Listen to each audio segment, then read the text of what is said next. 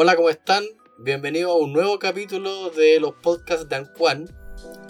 Ya, cierto, este es el segundo capítulo, cierto, ya revisamos el primero, que tuvo una muy buena recepción, eh, hubo muy buenos comentarios, gente se rió un poco de el amateurismo que teníamos al hacer este tipo de contenido, pero eh, ahora vamos a tratar de ir haciendo lo mejor, ¿cierto? En base a lo que se pueda.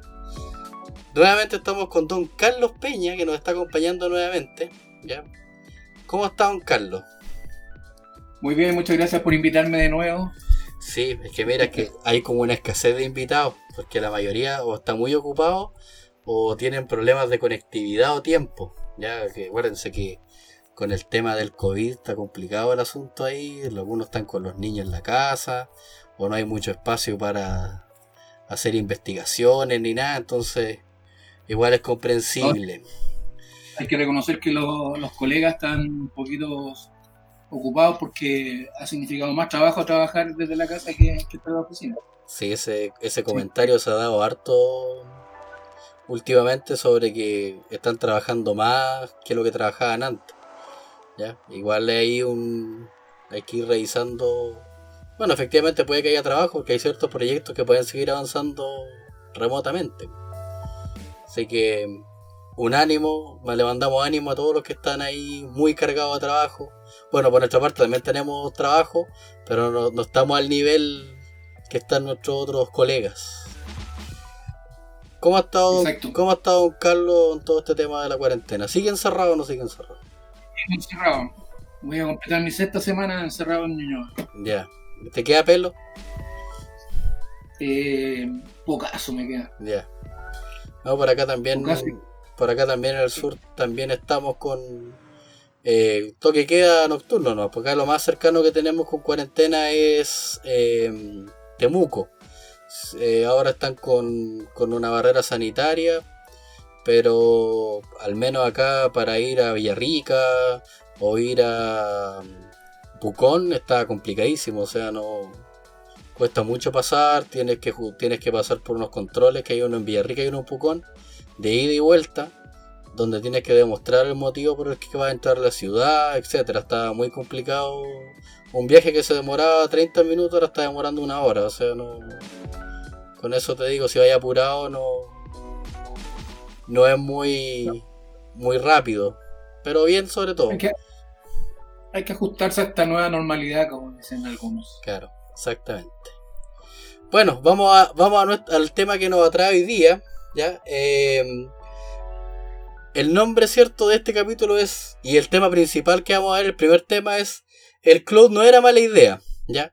Porque este nombre, eh, esto va todo cierto respecto a los eh, proyectos de cloud, ¿cierto? Que se han ido ejecutando en los últimos años, eh, que han sido uno de los pilares fundamentales en el desarrollo de todo tipo de empresas, en Chile al menos, eh, en los últimos años, los últimos cinco años diría yo, me atrevo a decir que el tema cloud ha sido tema recurrente, teniendo proyectos de tipo de seguridad, como de sistema, etcétera, ¿ya? Comunicaciones también, hay mucho mucho proyecto cloud. Yo recuerdo uno en particular, no sé si tú te acuerdas, Peña, que los primeros proyectos cloud que aparecieron fueron los Cisco Meraki, no sé si te acuerdas, los Access Point. Había unos Access Point que, se, podían controlar desde internet. Y en vez de tener el controlador, entonces igual era, eso era como el, fue el boom del, cloud inicial. Después ya vieron otros proyectos, pero mm, ahora en realidad todo se ve por el cloud, ya correo, todo. Entonces, yendo a este tema, ¿cierto? De que el cloud no era mala idea, eh, tenemos un caso, ¿cierto?, bien particular de muchas empresas que no tenían ciertas aplicaciones cloud y ahora están sufriendo bastante. Este nivel de sufrimiento, ¿cierto?, radica en el esfuerzo adicional que ha implicado eh, adquirir enlaces, ¿ya? También hay un costo económico ahí, para poder albergar a, toda la, a todos los usuarios que se tienen que conectar mediante VPNs a los distintos sistemas que operan en las compañías, ya sean sistemas de contabilidad, etc. Eh, había ahí una estadística del PIB de Chile donde hablaban de la cantidad de ancho banda que ha aumentado en el desde que comenzó la pandemia bien importante. Y eso también se grafica en la, la baja performance que están teniendo muchas compañías de, de internet y celulares desde que empezó la pandemia. Eh, ellos aducen de que es un tema de que hay mucho, mucho uso porque la gente está encerrada en la casa, pero bueno, si queremos estar viendo Netflix todo el día, debería aguantar el sistema. Pero ya es otra discusión que hay que tener con la Subtel. Eh, el primer punto, ¿cierto?, tiene que ver con la experiencia en el cloud. ¿Qué, qué experiencia tiene usted, don Carlos, con el cloud? directamente en el cloud, no más allá de, trabajar con repositorios de información, me ha tocado participar en algún proyecto donde sea más activo desde el punto de vista de, tener aplicaciones, donde se pueda donde se pueda hacer desarrollo sobre la plataforma.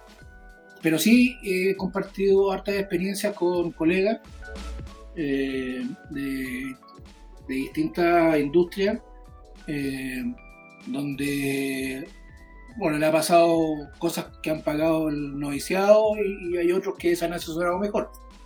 Pero los han adaptado al final y en situaciones como esta le ha servido como, como el mejor de los planes de continuidad. Por el tema de que por la disponibilidad de información, porque está más globalizado, se pueden eh, eh, conectar de cualquier, de cualquier parte. Entonces, a los que ya estaban eh, trabajando en cualquiera de las distintas modificaciones o, alguna parte o todo lo que tenga de la, del negocio en la nube, le ha significado una, una, solución, un problema. Esto desde el punto de vista de lo, de lo que pasó ahora con la pandemia pero dentro del tema de si, si usar o no usar la nube hay un montón de, de también que hay que analizar en el momento de tomar la decisión. Pero me imagino que eso lo vamos a conversar un poquito más tarde. Sí, mira, experiencia yo con el cloud he tenido varias. Eh, mucho tema de Amazon, mucho tema de Google Cloud. Eh, por ahí nos tocó implementar un anti-spam eh, on cloud, que fue una gran un gran cambio que en algún momento también significó muchas dudas de saltar, ¿cierto?, de unos appliances que los teníamos ahí, los podíamos tocar, a pasar a una solución on cloud que estaba alojada no sabíamos dónde y que estuviera manejando, ¿cierto?, la seguridad de todos los correos, igual era, era un proyecto que tuvo su... no dudas, pero había mucho apremio al respecto.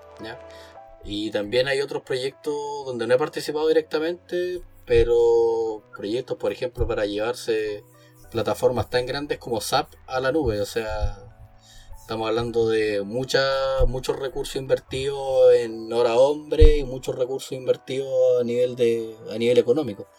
¿ya? Entonces muchas veces viene el, viene el recelo el recelo de irse al cloud porque hay una inversión muy fuerte. Eh, estamos hablando de que hay un mito con el club de que dice, no, el club es barato, mira, tú te metías a Amazon aquí y allá y te levantáis una máquina y la dejáis en modo elástico para que crezca de acuerdo a lo que tú queráis. Pero hay que tener una tarjeta de crédito que aguante ese, ese aumento exponencial de recursos.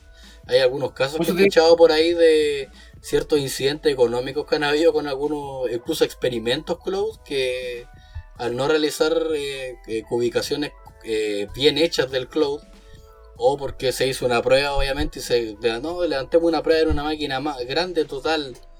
Acá esta cuestión se, se, va pagando por uso y tuvieron algunos problemas y terminaron pagando importantes sumas de, de, dinero en dólares por malas ubicaciones. Entonces el cloud es un terreno eh, muy competente, pero que yo considero, al menos en Chile, que está muy poco explorado todavía. Todavía hay un poco de, temor a la hora de, utilizar el cloud. Eh, y también, obviamente, hay un tema económico igual. Pues, estamos viendo que mucha gente a lo mejor quiere trabajar en el cloud, pero cuando se ponen a ver costos económicos, temas económicos y todo, eh, o de temas de proyectos, de que hay que traer a un especialista o hay que asesorarse por una empresa que sepa de cloud y que los meta y los suba a la nube. Son proyectos largos y que implican muchas horas y recursos. Entonces, eh, muchas veces se desinflan esos proyectos también por lo mismo. Y también obviamente está el tema del, del riesgo. También hay un riesgo de seguridad inherente en las aplicaciones cloud porque a pesar de que tú estás traspasándole el riesgo a la compañía que te provee la solución, eh, ellos nos hacen responsables de todo lo que tú implementes ahí o si dejaste el puerto 22 abierto con el usuario ROT eh, con poder de autenticación. Entonces, ahí podría darse, hay una pequeña disyuntiva ahí, hay un pequeño margen de, de responsabilidad donde el cloud eh, podría significar un problema de seguridad, sobre todo teniendo en cuenta que la mayoría de las implementaciones cloud están directamente conectadas a internet, o sea que estamos hablando de que tienen una IP pública los equipos. Entonces ahí se han visto varios variados casos de cierta negligencia de la implementación del cloud, que se pueden hacer queries desde internet, eh, no tienen un firewall, que a pesar que por ejemplo en Amazon el firewall es gratuito no está implementado, entonces igual ahí hay como unas cosillas que hay que darle vuelta todavía. Entonces... Esto es importante decir que eh, el cloud como una alternativa, o, no como una alternativa, sino como una realidad ya, eh, todo va a depender de cómo sea implementado. Porque el cloud también tiene esa flexibilidad y amplitud de poder hacer distintas cosas. O sea, desde solamente depositar información hasta eh, usar una aplicación que ya está en la nube o poner la mía en la plataforma de la nube, ¿cierto? Correcto. Entonces, depende de las decisiones que se tomen de cómo implementarlo, son también las cosas que tienen que variarse para trabajar con ella. Por ejemplo, si yo tengo ocupo una de las aplicaciones que ya está en la nube, ¿cierto? La seguridad me la da, me la da el proveedor de la aplicación en la nube. Pero si yo llevo mi plataforma de trabajo a la nube, de partida tengo que tomarlo no como un proyecto de TI, sino como una herramienta dentro de la plataforma. Que va a ser para trabajar ella todos los días. Entonces, ese punto de vista hay que definir desde la nueva gobernanza de la aplicación hasta las reglas de, seguridad que, se van a ocupar. Claro, todo el, espectro y, de eso también va, a significar el, la, el aporte económico que hay que hacer con, el proveedor de, de cloud. Porque en algunos casos hay que tener un costo parejo, en otros casos te va a tocar con lo que tú estabas diciendo, que empezabais pagando 100 y termináis pagando 1000, ¿cierto? O en otros casos que mencionaste y después te dais cuenta que teníais que empezar a rebajar y empezabais pagando mucho y termináis pagando un poco menos.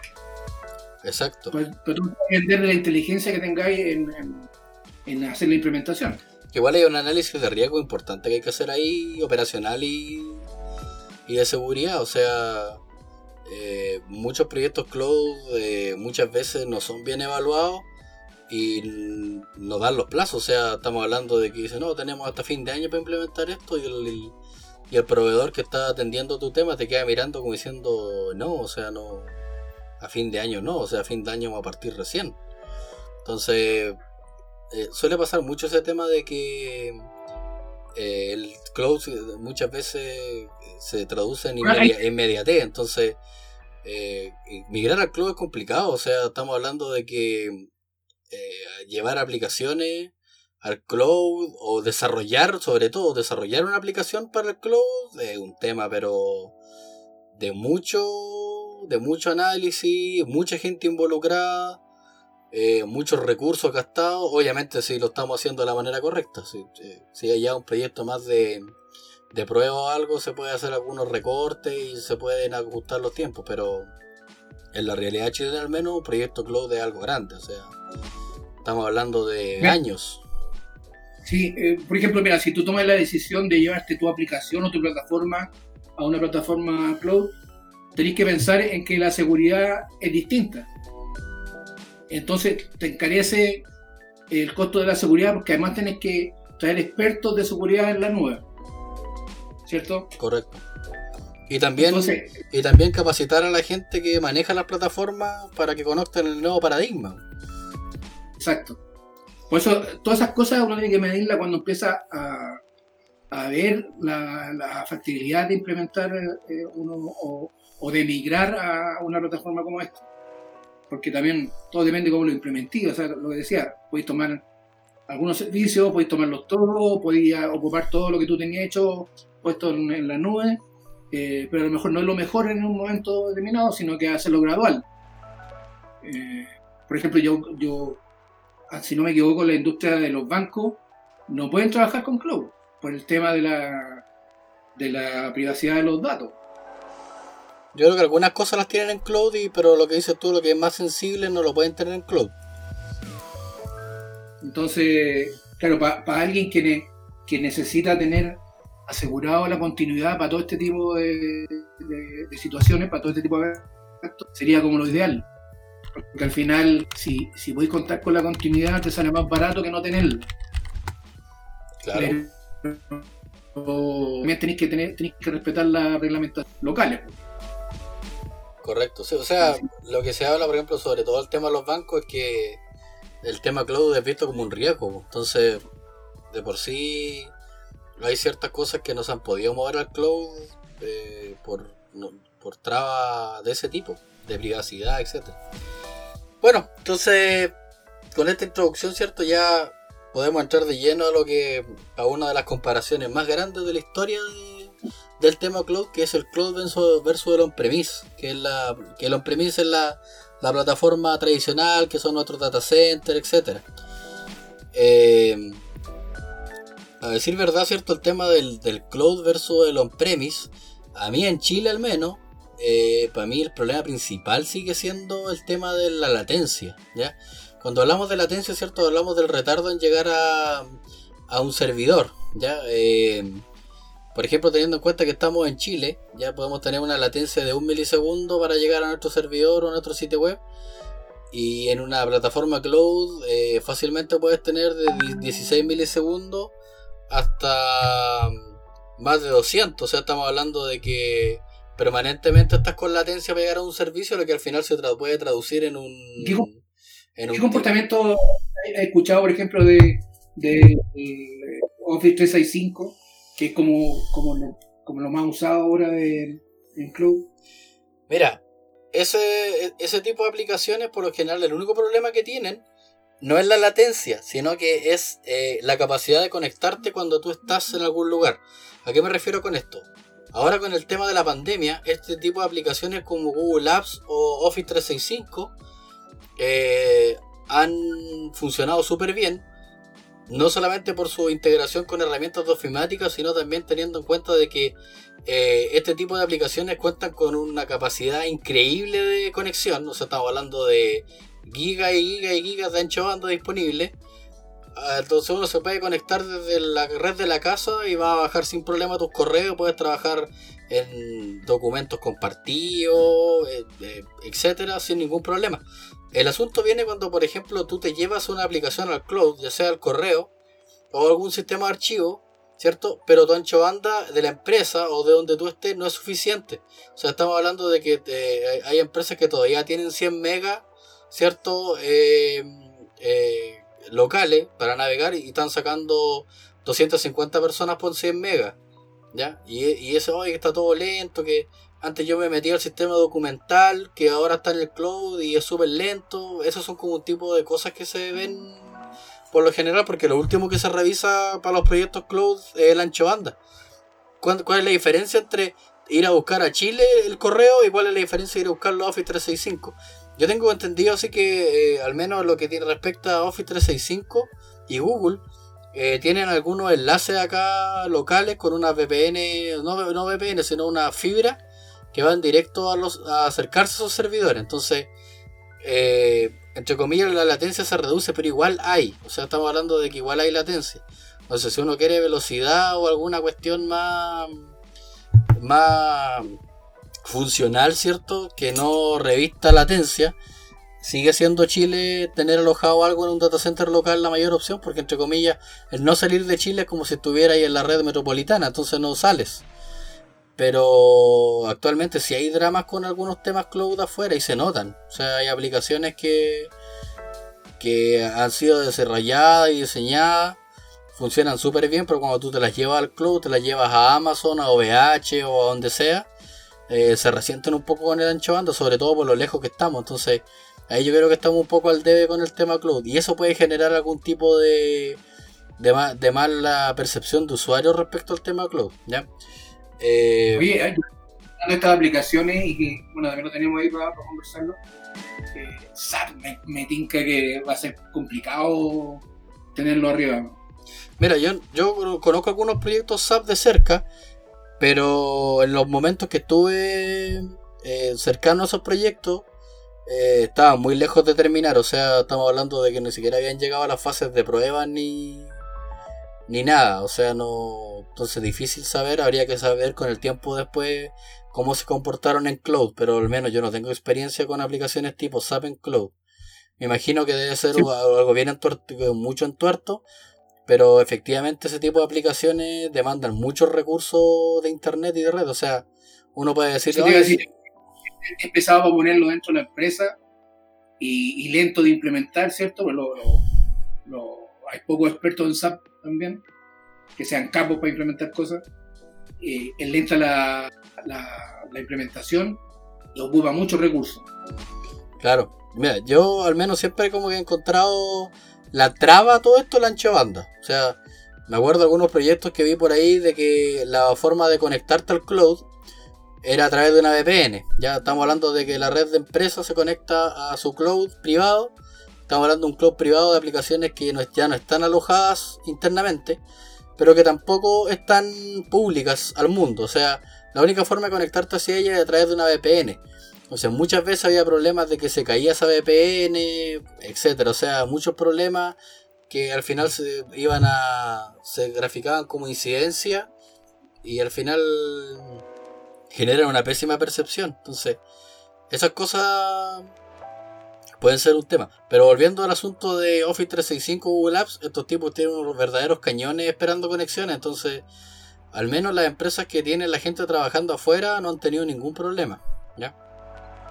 Porque tienes que pensar de que si tú tienes que conectar 400 personas por VPN y no tienes el ancho banda, nadie va a poder trabajar. También hay un, un tema importante. ¿ya? Lo otro también tiene que ver con la mala ubicación de los del lo que estábamos hablando al principio. Que no se ajusta muy bien a veces la, eh, los recursos las máquinas. O sea, eh, al contrario de que lo que pueden pensar de que pasa al revés, de que dicen, no, cuando lo teníamos acá, eh, teníamos la aplicación en un tremendo servidor y ahora la llevamos a un servidor más pequeño que era solo el que necesitaba. Pero a lo mejor no lo probaron con toda la capacidad hay que hacer un estudio de los recursos que están utilizando las máquinas realmente, entonces igual ahí un, un asunto. O sea, yo recuerdo algunos casos de experiencias anteriores donde se realizaron estudios de, de uso real de plataformas virtuales, virtualizadas, ya on-premise como VMware, etc. Eh, donde habían aplicaciones y sistema operativo de 32 bits alojados en, con recursos de si fueran máquinas de 64 bits. O sea, estamos hablando de un servidor Legacy 2008 de 32 bits que soporta hasta 6 GB de RAM o etcétera, ya dependiendo de la optimización que tuviera.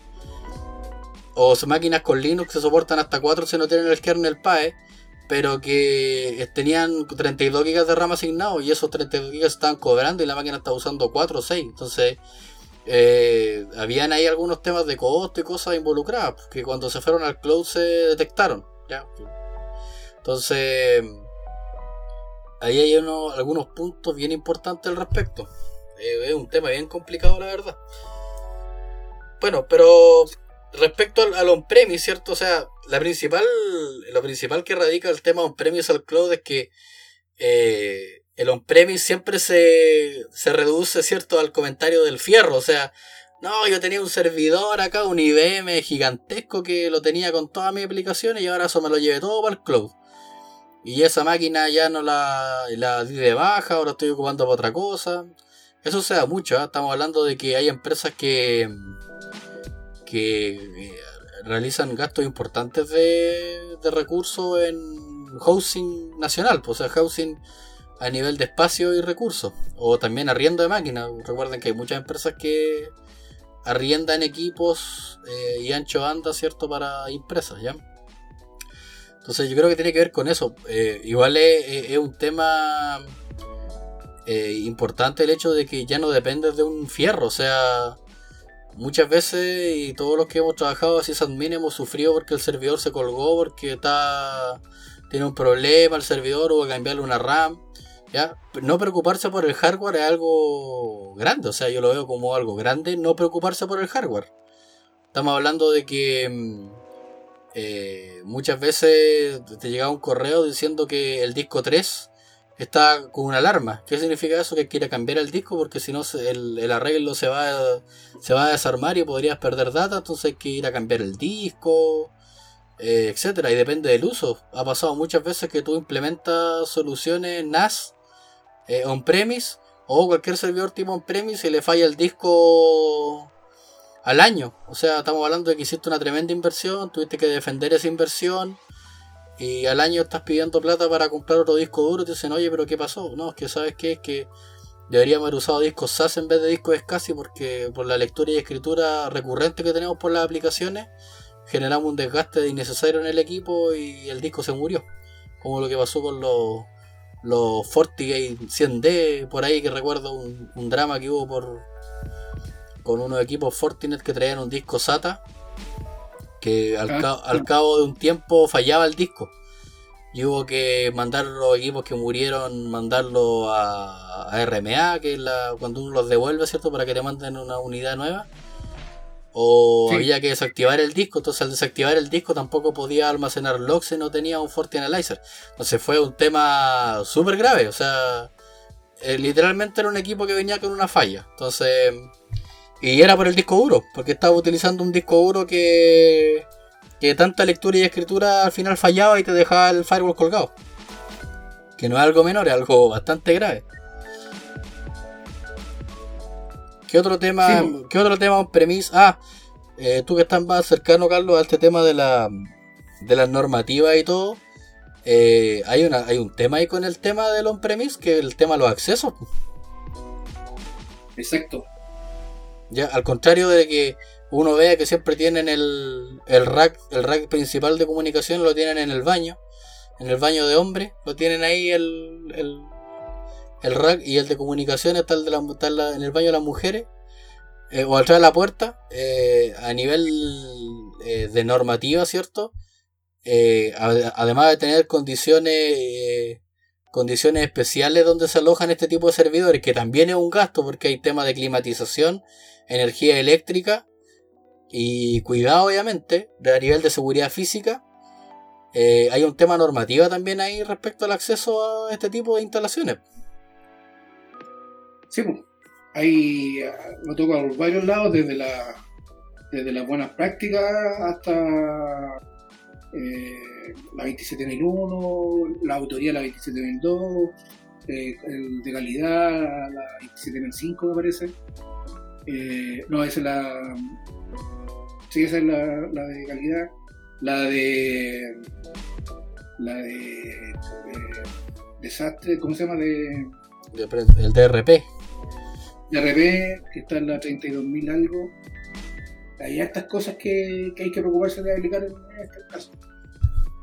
O sea... Y bueno, uno de los primeros, uno de los primeros, uno de los primeros temas es el tema de, de saber quién está comunicándose y, y, cuáles son los, los permisos que tienen.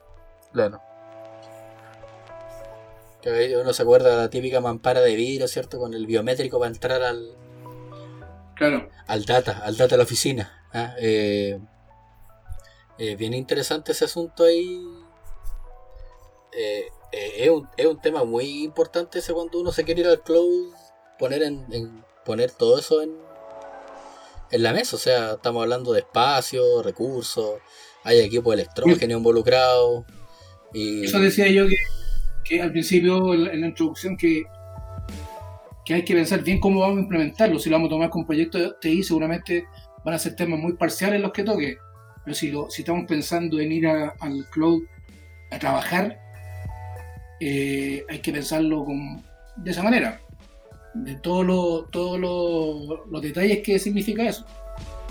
Eh, seguridad, eh, que hay que aplicar al mismo nivel que lo tenía aplicado en la oficina. Eh, dar el mejor servicio, tener la gobernanza clara para ese tipo de cosas. El, oficial de seguridad tiene que estar preparado para saber qué, eh, qué criterio usar para la seguridad de la, información. Hay que ver de qué manera vamos a ver los activos de, seguridad o los activos de información de, del, cloud.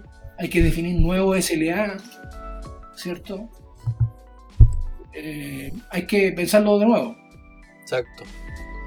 O sea, si lo vemos desde el punto de vista para que no parezca publicidad del cloud esta cuestión, eh, no todas las aplicaciones son llevables al cloud. O sea, estamos hablando de que eh, hay aplicaciones, ¿cierto? Que a nivel de costo y recursos no vale la pena llevarlas al cloud y hacer el gasto por lo que, por lo que estábamos hablando recién. O sea, hay aplicaciones, ¿cierto? Que son internas o, o también se da mucho en el cloud que hay aplicaciones que no son migrables porque son muy legacy, o sea, son aplicaciones tan viejas que, que entre comillas, no hay cómo migrarla y es un, mira, estoy funcionando, no me toqué.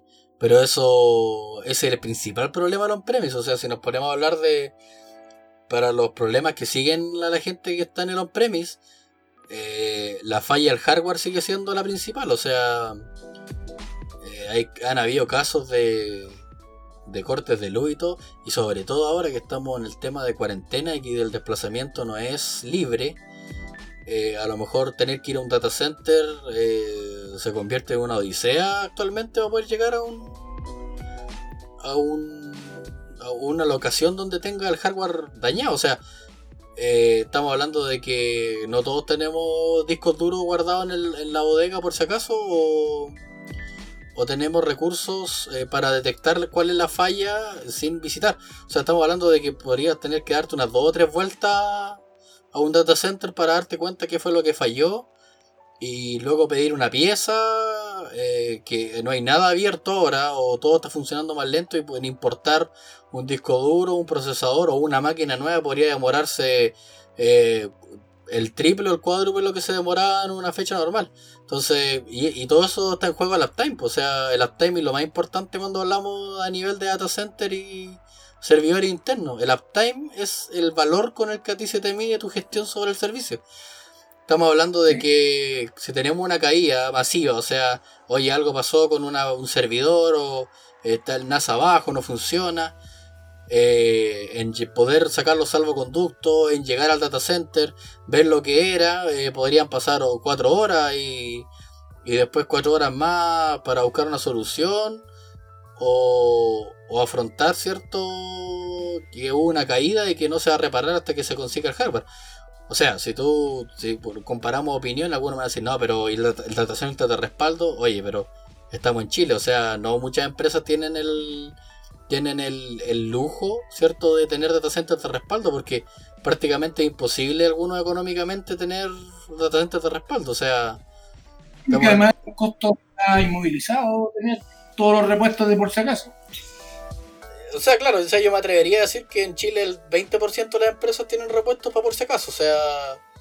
Eh, pero las fallas de hardware pueden ocurrir, o sea, estamos hablando de que eh, podría haber un corte de luz, como ya ha pasado otras veces, hay algunos data centers por ahí que han sufrido cortes de luz y generaron un verdadero debacle en los clientes que tenían alojado su sistema ahí. Entonces, eh, ese es uno de los riesgos del on-premise. O sea, el primer riesgo del on-premise, ¿cierto? Es. Eh, tiene que ver, ¿cierto? Con, con la latencia, que para mí es una de las cosas más importantes, el tema de la latencia, la lentitud y la percepción del usuario.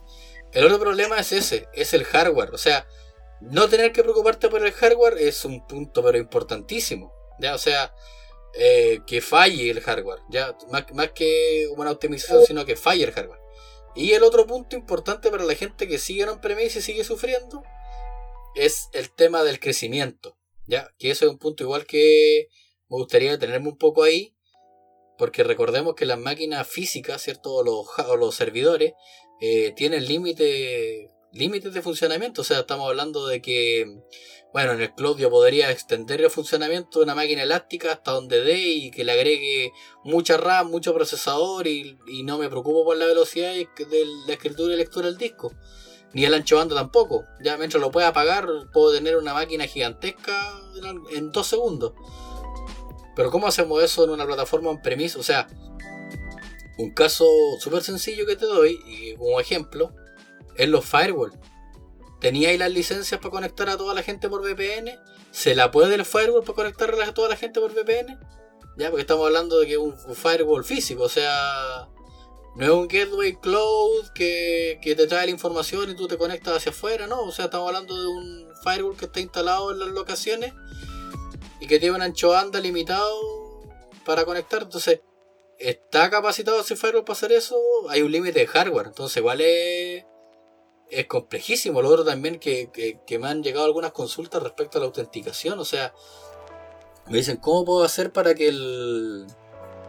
Eh, cuando esté conectado por VPN, me, eh, me quiero meterme unas carpetas compartidas. Ya, pero cuando estoy en la oficina, me puedo meter sin problema porque estoy en la red interna y me puedo meter. Pero ¿cómo lo hago a través de la VPN? Eh, porque no puedo llegar a la Active Directory. Entonces, ¿cómo me conecto? O sea, ahí hay, uno, hay muchos problemas asociados al, al asunto cloud de que no es que estén solucionados, pero llevar a la gente de afuera a la red interna muchas veces es una complicación. O sea, estamos hablando de autenticación que no se puede realizar. Lo otro también tiene que ver con el. Me acuerdo que también me llegó un caso del DNS interno. Que mucha gente tenía guardado en los favoritos todos los links a los programas que utilizan y las aplicaciones. Eh, incluso aplicaciones que al abrirla tira un error aunque estén conectadas a la VPN porque cuando estaban conectadas a la red interna iban a buscar un nombre y cuando están por VPN no tienen acceso a ese servidor de DNS interno y no llegan, no llegan a destino y eso te lo digo, o sea, eso debe ser un dolor de cabeza para la gente que está eh, dando soporte al respecto. O sea, estamos hablando de horas y horas tratando de reconfigurarle una aplicación a una persona para que pueda trabajar porque estaba configurada solamente para funcionar el entorno local. Entonces, esos son eh, temas gravísimos que podrían, podrían estar pasando en el, en el on-premise. O sea, yo recabo esta información de acuerdo a lo que se me ha consultado. O sea, eh, me han llegado casos de, de empresas, ¿cierto? No clientes, pero de conocidos de que ni siquiera tenían instaladas las aplicaciones de VPN en todas las máquinas. Entonces tuvieron que generar un manual para instalar esta aplicación en Windows, en Mac, etc. Y el siguiente siguiente se convirtió en un problema porque lamentablemente no todas las máquinas son iguales. Entonces incluso apareció un caso de un alguien que me dijo que tenía un problema porque al instalar la aplicación de VPN le decía que no se iba a instalar porque le faltaba un KB al computador. O sea, la máquina que estaban usando para conectarse, que no era una máquina de empresa, eh, le faltaba un parche de seguridad. Entonces, ¿cómo solucionas eso? Es complicado, igual. No sé cómo. Que, es, un tema que no es sencillo de, solucionar. O sea. Sí, por favor. Mira, más que nada, ¿cierto? Tiene que ver con, el, con la necesidad de soporte. O sea, si ya de repente era difícil darle soporte a alguien, algún usuario o alguien a nivel de soporte usuario, imagínate lo que debe ser de que no puedan instalar una aplicación que necesitan para trabajar, porque la máquina que están usando no está preparada para conectarse con esa aplicación. O sea, eh, porque esa máquina no tiene, como no, es una máquina local, no tiene con todos los parches de seguridad. Eh, es un Windows muy viejo a lo mejor, o es un Mac que, tiene problemas de permiso, no sé. Entonces, es un tema súper complejo abordar. Entonces, yo creo que hay mucha, mucha empresa que siguen un premise que está teniendo ese tipo de problemas actualmente. O sea, no te lo digo por un asunto de que es lo que he escuchado, sino que en la experiencia personal son problemas que hay. Pues, o sea, aplicaciones y servicios que funcionaban muy bien localmente, pero cuando te los llevas a internet o, al, o por VPN no funcionan tan bien. O sea, estamos hablando de lentitud, eh, programas que decían, ah, no, que yo cuando abría este programa eh, me mostraba todas las máquinas que estaban cerca o el entorno de red. Pero por VPN no vas a ver el entorno de red. Entonces, ¿cómo soluciona esos problemas? Eso es como lo que lo que yo detecto como principales falencias en el tema cloud. O sea, en el tema, perdón, on-premise. ¿Ya? La preocupación del hardware, el ancho banda, el límite el límite de crecimiento y también podría ser los costos. ¿ah? También yo creo que los costos son importantes. Son importantes resaltarlo a nivel de, de que a lo mejor lo que estás pagando por el on-premise es mucho más caro que lo que te saldría llevarte eso al cloud y, ahorrarte todos esos problemas. No sé qué opinas tú, Carlos, al respecto.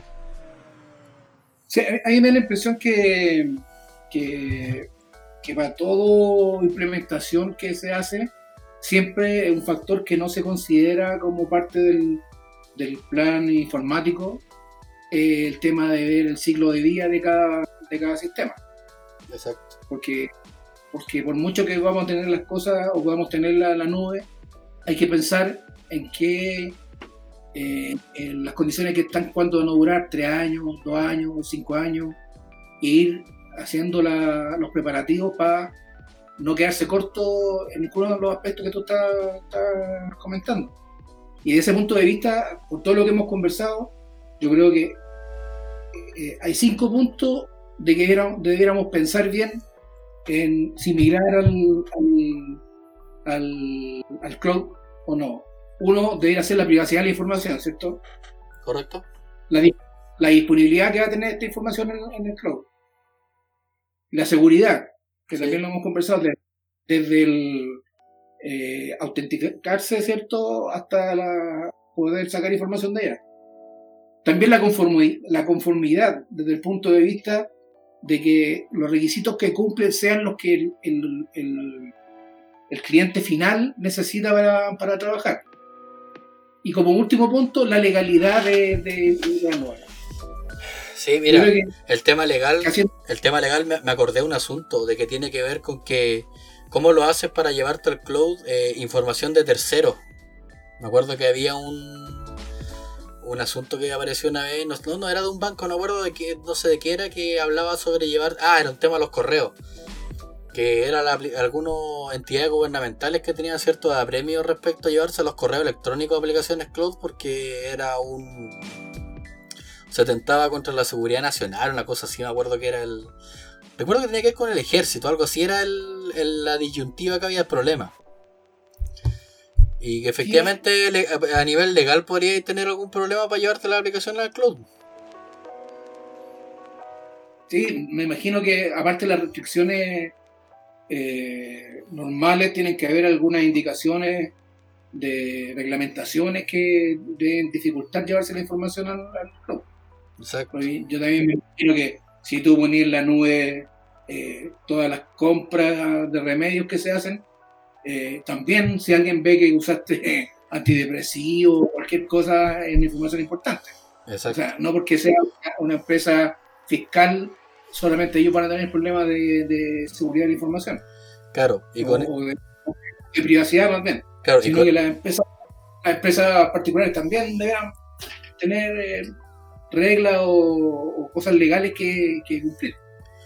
Ahora, por eso digo, yo, yo, creo que, yo creo que la visión puede variar de si yo llevo mi aplicación a la nube como plataforma o si estoy ocupando una plataforma de un proveedor que está en la nube. Porque ahí, ahí idea mía es la que está otorgando el proveedor, ¿cierto? Claro, o sea, si, eh, y, y, eso da pie, ¿cierto?, al último punto de este tema, que tiene que ver con la seguridad en el cloud y voy directamente a los problemas que han habido de seguridad. Por ejemplo, la vulnerabilidad que tuvo Dropbox. No sé si te acuerdas de esa vulnerabilidad grave que tuvo Dropbox hace varios años atrás, no sé si te acuerdas. Sí, yo me acuerdo que hubo todo un tema con y que muchas empresas terminamos prohibiendo el uso de los Dropbox. Exacto. Y que, que a los gerentes les encantaba usar el Dropbox y teníamos que estarle desinstalando los Dropbox todos los meses porque de alguna manera se llevaban los equipos para la casa y lo volvían a instalarla. Exacto. Pero sí me acuerdo, no me acuerdo específicamente ahora de qué se trataba, pero, pero sí me acuerdo que tuvimos que tomar la decisión de, de meterlo dentro de la política que no era que no era las aplicaciones estándar que íbamos a ocupar. Exacto. Mira, eh, No el problema que tenía, ¿no? Mira, este, el de Dropbox fue en el año 2012. En el año 2000, no, claro, la noticia es del año 2016, pero dice que la data fue robada en el 2012 que contenía información de, de contenía usuario y contraseña. Incluso me acuerdo que, en esta página donde tú puedes ver si es que te, han hackeado eh, y tú pones tu correo, aparecen todas las todas las vulnerabilidades y todos los grandes robos de contraseñas que han habido en los últimos años. Entonces, ahí un tema súper importante respecto al. A, si es que si es que es cierto esta aplicación a la que tú le estás confiando tus datos te van a garantizar te van a garantizar eh, la confidencialidad de la información o sea Estamos hablando que si tú tienes un Dropbox empresarial, estamos hablando de una, empresa en particular, pero hablamos de ella porque ellos sí tuvieron un problema, ¿ya? Eh, esta gente, ¿cierto? Se, se entregó, perdieron un montón de contraseñas.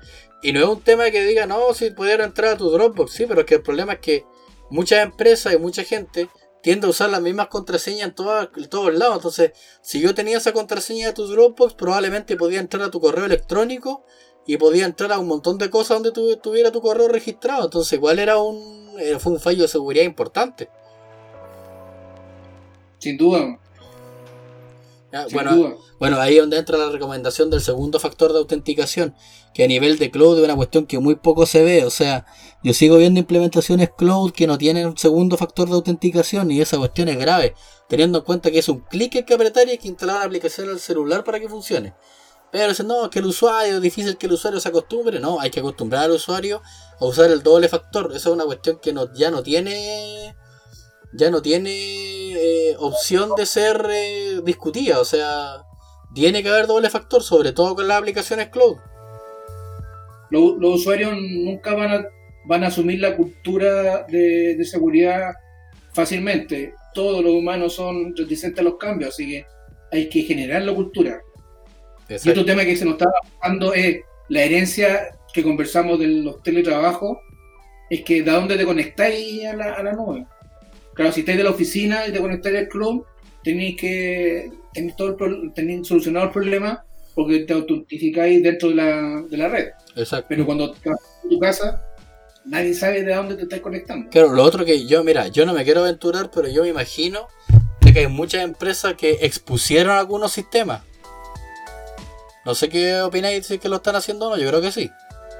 Y sí, yo creo que ante, ante la contingencia eh, balancearon eh, opero no opero y si eh, por más que, que hayan riesgo y se pusieron era porque asumieron el riesgo de, de, claro, o sea, yo me aventuro a decir de que hay muchas empresas que expusieron servicios para poder conectarse, se estaba hablando, no, es que el tema de la EPN es un entuerto, no, olvídate. Hace un NAT para afuera para que puedan llegar al sistema. Yo, yo me atrevo a decir de que hay muchas empresas que lo hicieron. O sea, sí, yo, yo tampoco tengo mucho duda de eso. de que hubo exposición de servicios internos que no eran accedibles desde afuera por el tema de la contingencia. Yo me pongo las manos al fuego porque lo hicieron algunos. Sí, sí, más de alguno tiene que haberlo hecho, sí. Era, momento de tomar decisiones. Ahora, una cosa es tomar la decisión en caliente y sabiendo, asumiendo el riesgo que, que, que puede pasar la exposición, que es lo que puede pasar durante la exposición. Pero otra cosa es quedarse dos semanas, tres semanas, un mes sin hacer nada. Exacto. Pero bueno, este ya, mira, yo, yo espero que este, este tema del cloud eh, y el on-premise lo podamos ver a futuro en otra edición del podcast con ya invitados que estén más relacionados o también eh, con expertos, ¿cierto?, en este tipo de tecnología para que podamos enriquecer este capítulo y vincularlo con el nuevo. Así que con esto, ¿cierto? Y, dándole un cierre a este tema, pasamos al, segundo tema, que es más que nada una cápsula para finalizar, que tiene que ver con el podcast anterior, que es respecto a cómo proteger los usuarios del teletrabajo. ¿Ya? Y el primer punto a hablar es del tema del phishing. No sé. Bueno, nosotros como, empresa de seguridad tenemos eh, formas de capturar ciertos phishing para nuestros estudios internos, ¿cierto? Y también el phishing que nos llega a nosotros mismos como empresa, a nuestros correos internos y personales. es la cantidad de phishing que ha aparecido eh, desde que empezó la cuarentena. Eh, grave, o sea, estamos hablando de, de phishing que ha llegado de, de los bancos, de suscripciones, eh, mucho phishing, o sea, estamos hablando de phishing en español, eh, phishing eh, que viene con, con distintos sellos y cosas que lo para hacerlo parecer auténtico y que están dirigidos a usuarios chilenos, o sea, eh, el phishing que está llegando a la gente común, ¿cierto? A los usuarios es altísimo. No sé si tú has recibido algún phishing convincente últimamente. Eh, yo he visto desde hace un año, un poquito más de un año, que el nivel de los phishing que están llegando es de alta preparación ahora. Ahora es muy difícil, ah, es muy difícil determinar que el phishing que llegó con el tema de la operación renta eh, no es el servicio puesto interno o la Contraloría. Mira, yo me acuerdo de un evento que estuve de seguridad donde habían distintos expertos hablando del tema y me acuerdo que uno de ellos habló de crimen organizado respecto al phishing, o sea, eh, habló de que no había un nivel de amateurismo y había un par de gente que quería ganarse una chaucha robando contraseña y cosas, o sea, estamos hablando de verdaderas bandas que están buscando acceder a máquinas vulnerables, sobre todo ahora de que hay mucha gente que está sin supervisión, utilizando máquinas que no son de empresa o las mismas máquinas de empresa que están desconectadas de muchos sistemas de monitoreo y, y revisión que son un blanco fácil muchas veces para el tipo de phishing. O sea, estamos hablando que si alguien cae en un phishing y obviamente puede perder su cuenta personal, eh, podría ser redireccionado a un portal y entregar las contraseñas de la empresa. Que en este caso vendría siendo lo más grave, al menos si hablamos del punto de vista organizacional, el, daño a la compañía. Sí, lo que pasa es que, bueno, siempre, siempre las personas que, que actúan fraudulentamente se aprovechan eh, de las oportunidades. Y generalmente en las desgracias cuando más oportunidades de hacer cosas. Exacto. Entonces, eh, yo no tengo duda que sea organizado porque está muy bien hecho. O sea, yo, yo no yo no, no creo que sea una persona que está preocupado de eso. O sea, está organizado para ese tema. Claro, gente, gente preparada y estáis organizado porque estáis pensando en robar en robarte máquinas de otras instalaciones para de ahí hacer el phishing y no te descubran. Exacto. Entonces, eh, es un tema que, hay que tener bien, bien en cuenta, hay que tener bien informado a los usuarios, hay que capacitarlos más seguido, hay que tener algún canal directo para avisarles que, que phishing están llegando. Eh, y no dejarlo a un lado el tema de la información para el usuario. Claro. Porque la mejor manera de prevenir es, teniendo actualizado a los usuarios y, y consciente del tema y realmente hacerle su, su prepararle un phishing interno como de control y ver cuántos caen para volver a reforzar el tema. Exacto. Mira, y el otro tema que, y sobre todo ahora que me llegó, me están llegando unos spam a mi correo, que hay mucho antivirus que está haciendo antivirus cloud, ¿ah? estamos hablando de antivirus que tienen las consolas afuera y donde esté tu máquina ellos la pueden ver desde afuera con todas las funciones de que tienen funciones de revisión de sitios web, revisiones de archivos, etcétera. Eh, oferta y un montón de por tantas máquinas te cobramos tanto y ahora con el dólar que está como bajando y subiendo eh, yo considero una buena idea adquirir un para tomar esas máquinas sin control que tienes ahora, eh, tener, la mayor visibilidad posible y una buena forma de obtenerlos con un antivirus cloud. O sea, más que un antivirus cloud, estamos hablando de un endpoint control. O sea, eh, un sistema que te permita eh, revisar, ¿cierto? Que mantenga bien los sitios web, que impidan que revisar si hay alguna aplicación espía en la máquina. Como estamos diciendo, muchas empresas están trabajando con sus usuarios remotos y estos usuarios están usando sus equipos personales, o sea, no están usando las máquinas de. las máquinas de la oficina. Claro, entonces.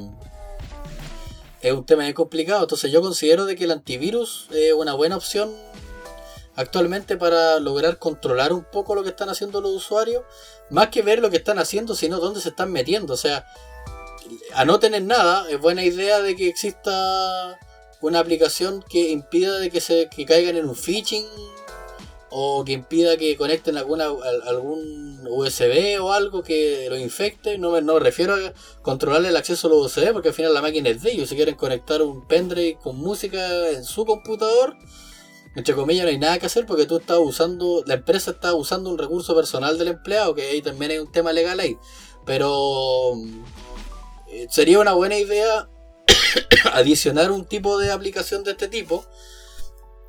Y, más que nada, en vez de verlo como un tema de control, sino que un tema de protección para usuario y, y empresa. O sea. es preventivo de tomar. Sí, y lo veo muy necesario, considerando la, inversión que es eh, muy baja. Ya estamos hablando de poca, poco, poca inversión por un tipo de solución que podría aliviar bastante dolor de cabeza. Oh, imagínate en, este que te, que te secuestren una, una máquina. Exacto, no, es un tema. Y que estás afuera de la oficina y, hizo, y te aparece este problema. Correcto. Bien, entonces, con esto, ¿cierto? Damos por finalizado nuestro capítulo de este mes. Eh, seguimos en pandemia. Eh, seguimos, ¿cierto? Trabajando desde la casa. Esperamos más adelante tener nuestros invitados, ¿cierto? Cuando ya estén con más tiempo y con todos sus temas ordenados. Para poder, ¿cierto? Enriquecer aún más, ¿cierto? Este programa que estamos llevando a ustedes de manera gratuita, ¿cierto? Y disponible en todas nuestras plataformas que son Spotify y YouTube. Eh, no olviden agregarse a nuestro canal de seguridad, ¿cierto? De noticias de, ciberseguridad, que ahora en la actualidad ha estado bastante eh, inactivo porque al parecer en Chile no está pasando nada a nivel de ciberseguridad. Ya no ha habido ninguna empresa, no le han pasado nada. Entonces, va a haber muchas noticias pronto cuando empiezan a aparecer todas las cosas que le están pasando a todas las empresas y para que puedan ahí debatir. ¿Algún comentario, don Carlos, al cierre de esta nueva edición? Eh, sí, bueno, primero agradecer a las personas que nos comentaron sobre el capítulo número uno. Es súper importante tener alimentación en esta época al principio para ir mejorando los aspectos que, se nos están pasando a nosotros. Eh, reforzar el, el, saludo a los héroes de la informática que están trabajando desde la casa eh, recordar de nuevo que, lo, que tenemos varios canales de donde estamos informando a la comunidad y uno muy importante es la cuenta de noticias de Telegram que, que se actualiza con, no sé si lo comentamos la vez anterior, pero son noticias que nosotros filtramos solamente las que son concernientes al país o a la realidad de nosotros y no de cosas generales del mundo mundial, sino que son cosas que, que nos están atañendo directamente. Entonces es importante, es importante que, que nosotros ya consumimos otras informaciones que las dejamos afuera porque no están en ese momento directamente eh, afectándonos a nosotros, sino que hemos hecho algún filtro para que no sea todos los días 50 noticias de, seguridad y que en realidad no nos aportan. Exacto. Porque ya debemos preocuparnos de que si llegan dos noticias a la semana, meter el diente a ese tipo de cosas porque son cosas que están aquí cerquita. Correcto. Y, queremos agradecerle que nos, sigan contactando, que nos sigan escuchando y, bueno, también están los canales para que nos sugieran, nos sugieran temas y, si alguien quiere ofrecerse para conversar en particular, lo podemos programar, eh, encontrar a alguien que haga una contraparte y hacer la conversación mucho más productiva. Exacto. Y, eso, muchas gracias Carlos por la invitación nuevamente. Vale, mira, por mi parte lo único que les tengo que decir es que se cuiden, que no se infecten con el COVID y que eh, como en Juan estamos a la, en plena disposición, ¿cierto? Para ayudarles lo que necesiten, ya sea consultoría, ¿cierto? Y distintos tipos de servicios eh, a nivel de cloud, ¿cierto? Y asesoría, que muchas veces eh, falta quien preguntarle, oye, ¿cómo podríamos hacer esto y lo otro? Nosotros estamos disponibles para hacer este tipo de, de trabajo y soluciones y levantamiento. ¿ah? Así que eh, estamos en completa disposición y funcionamiento. Estamos un poco restringidos de movimiento, pero con el club nos podemos salvar todo. Así que eh, la invitación, ¿cierto?, es a contar con nosotros.